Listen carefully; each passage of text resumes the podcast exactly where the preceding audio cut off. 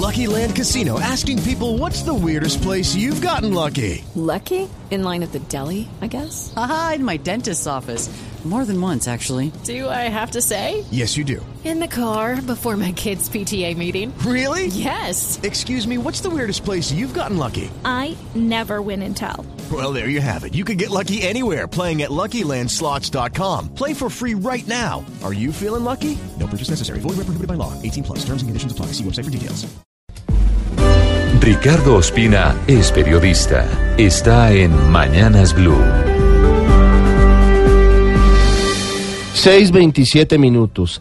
La crítica situación que afronta Venezuela por cuenta del desgobierno que lleva consigo la dictadura de Nicolás Maduro es un problema creciente para Colombia y en general para todo el continente.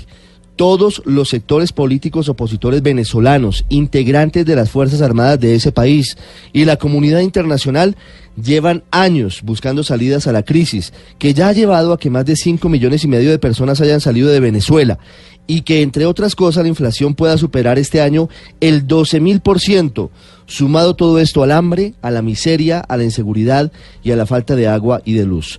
De manera dolorosa y ante la mirada impasible de la comunidad internacional, Maduro pasó de ser un presidente incompetente y populista, cuyo principal mérito había sido ser un fiel escudero de Hugo Chávez, a transformarse en un sátrapa que se dedicó a cerrar los espacios democráticos a la oposición, cerró la Asamblea Nacional, creó una parafiscalía, se tomó el Tribunal Supremo de Justicia y delegó altísimas responsabilidades estatales en una camarilla de militares de alto rango, muchos de ellos con manchas de corrupción y narcotráfico que hoy manejan las finanzas y el precario aparato productivo venezolano.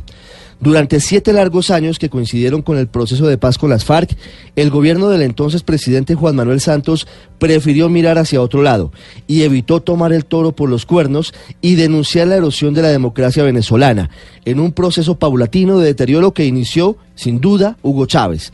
El último año de mandato de Santos estuvo marcado por escaramuzas, cierres de frontera y algunos episodios que sirvieron para que las Fuerzas Armadas de los dos países tímidamente se mostraran los dientes. Pero lo que hoy está pasando preocupa por los mensajes del gobierno Duque, de varios actores importantes de la comunidad internacional y ante la imparable llegada de venezolanos al país y a la región. Solo en Colombia el número ya supera de lejos el millón de personas.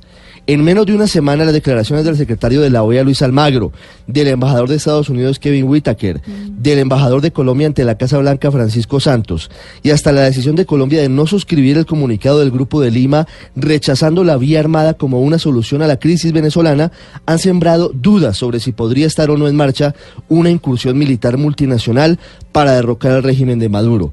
Solamente el presidente Iván Duque mantiene en su discurso de manera clara la puerta cerrada a cualquier incursión armada o a una salida no democrática a la crisis en Venezuela.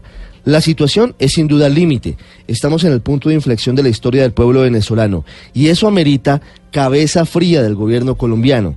Requiere actuar con inteligencia, de manera práctica, teniendo en cuenta las nefastas consecuencias que traería un enfrentamiento bélico entre hermanos y claro, no solo comparar nuestra fuerza de respuesta frente a la venezolana, sino también entender que una chispa que se llegara a encender entre los dos países podría incendiar a toda la región.